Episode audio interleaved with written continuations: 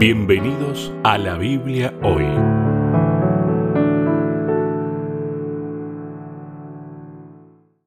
Una vez más, nos encontramos en la Biblia hoy. Está con nosotros el pastor Sebastián Martínez. ¿Qué tal, Sebastián? ¿Cómo estás? Hola, Lucho. Muy bien, muy bien. Me alegra escuchar eso.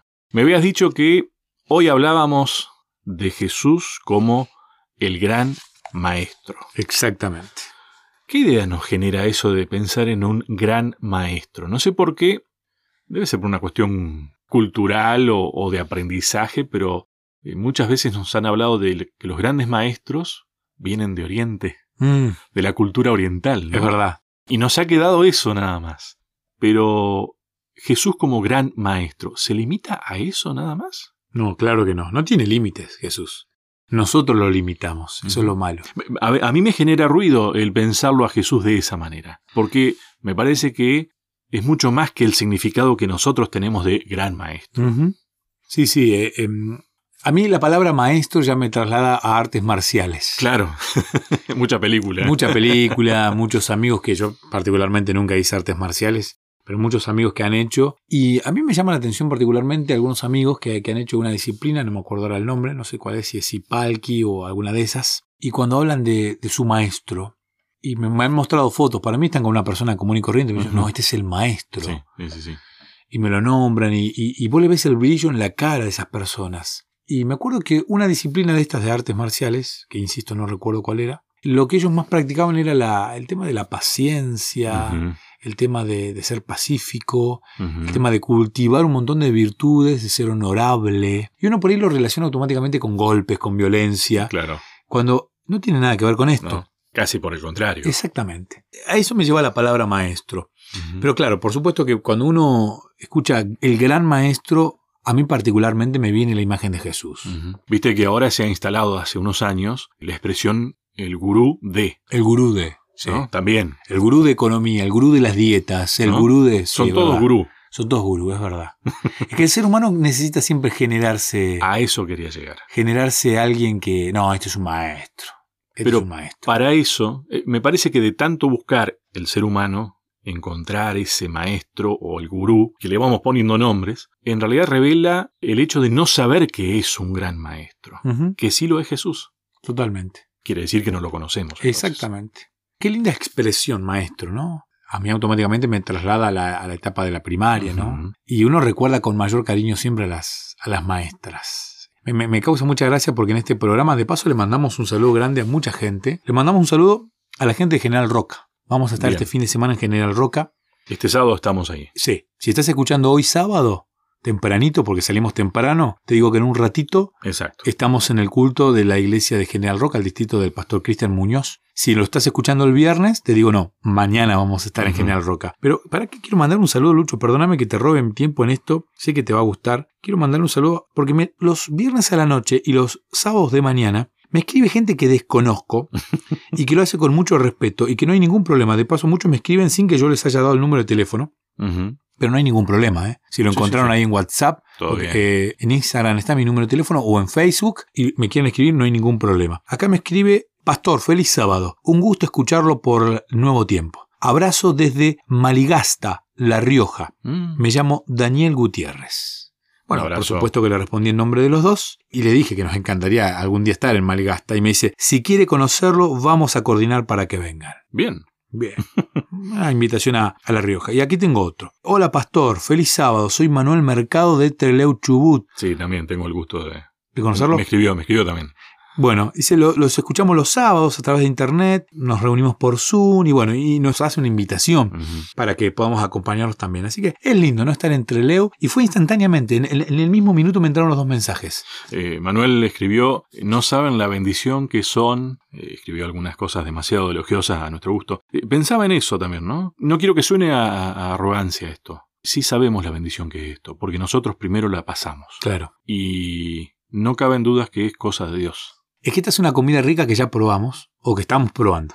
No, no es nuestro, ¿eh? no, no somos nosotros. No la fabricamos, No. no, no, no, para nada. Es Por- el maestro. Por eso es bendición. Totalmente, Si no, no lo sería. totalmente. Totalmente. Así que un saludo grande a todas las personas que nos escriben desde Argentina, desde Perú, de, como el amigo David, desde Chile, como el amigo Luis, eh, y de otros países y de otras ciudades. Así que un saludo grande para todos ellos y, y gracias por los mismos a través de los mensajes. Jesús como el gran maestro. Quiero leer un texto bíblico. A ver. A ver.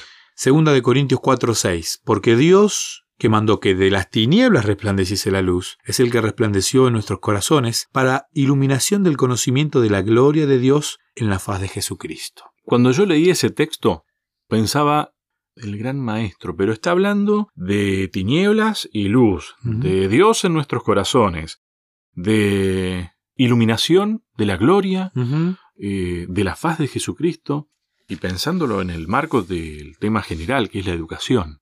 Yo dije, bueno, va a ser desafiante a ver cómo amalgamamos todo esto, ¿no? Sí, sí, sí. La nueva versión internacional lo dice diferente el texto y me encanta, porque en el final del texto dice, hizo brillar su luz en nuestro corazón, para que conociéramos la gloria de Dios que resplandece en el rostro de Cristo. Jesús nos hace en nuestro corazón brillar la luz de Dios y en su rostro se refleja la gloria de, de Dios. Te pregunto, y a ver si vamos por ese lado o no.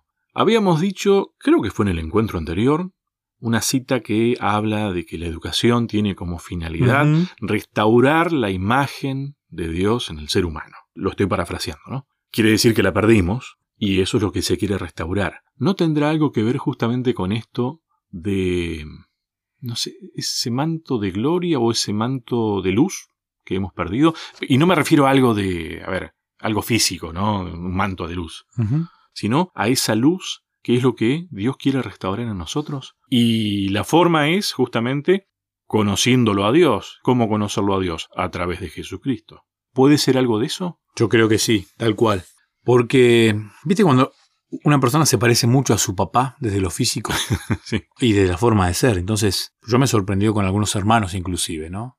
Bueno, y ahora en, la- en el rol de capellán me sorprendo porque veo a hijos de amigos y sin saber que son los hijos ya me doy cuenta. El otro día me mandó una tía mía una foto de un bebé y me dijo, ¿quién es este bebé? Y automáticamente me di cuenta que era la, la hija de un primo mío.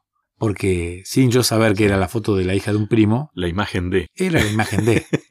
Y eso es interesante, ¿no? Porque uno ve a chicos ahora, adolescentes, y uno recuerda a sus padres y te das cuenta que son, es el padre o la madre reflejándose en, el hijo, en la hija. Acá hay una frase que me gustó mucho, dice hablar como un cristiano, asistir a la iglesia como un cristiano, explicar dos doctrinas como un cristiano y llamarse cristiano nunca, subrayemos nunca, nunca reemplaza el hecho de ser cristiano.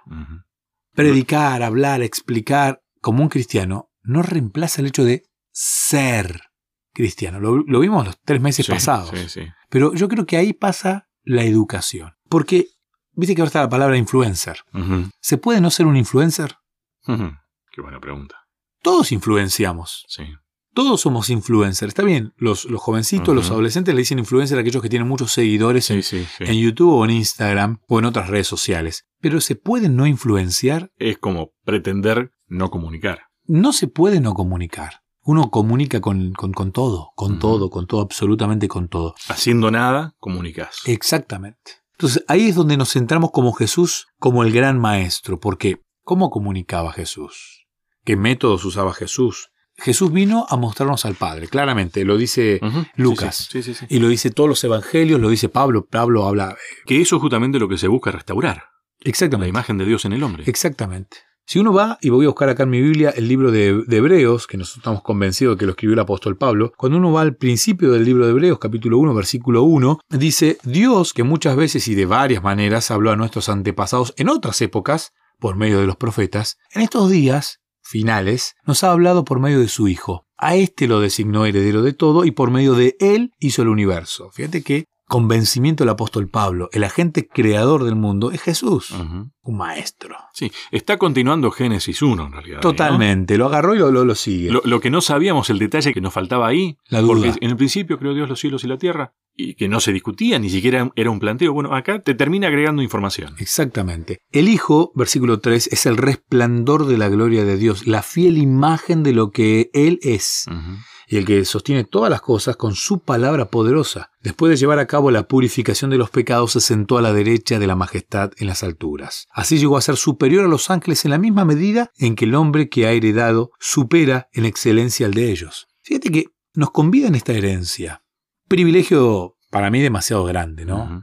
Que nosotros no seamos más que los ángeles, pero que en esa herencia que poseemos, gracias a Cristo, si queremos parecernos a Él, y si somos como Él, vamos a poder recibir. Y ahí es donde entra el detalle de Jesús como el gran maestro. Porque un, gran maestro es aquel que trata de llevar al alumno a un nivel superior. Tal vez en el próximo bloque vamos a hablar, ¿no? Porque el maestro antes te daba conocimiento. Hoy yo no sé si el maestro te da conocimiento. Pulula el conocimiento por todos lados. Pero como que cada vez sabemos menos. Eh, totalmente. Por eso creo que va por otro lado el gran maestro. No estamos hablando del conocimiento. Creo que va por un lado mucho más importante y de una manera superior. O el conocimiento bien entendido. Exactamente. También podría ser, ¿no? Exactamente. Bien. Próximo bloque entonces. Hacemos una pequeña pausa. Ya continuamos.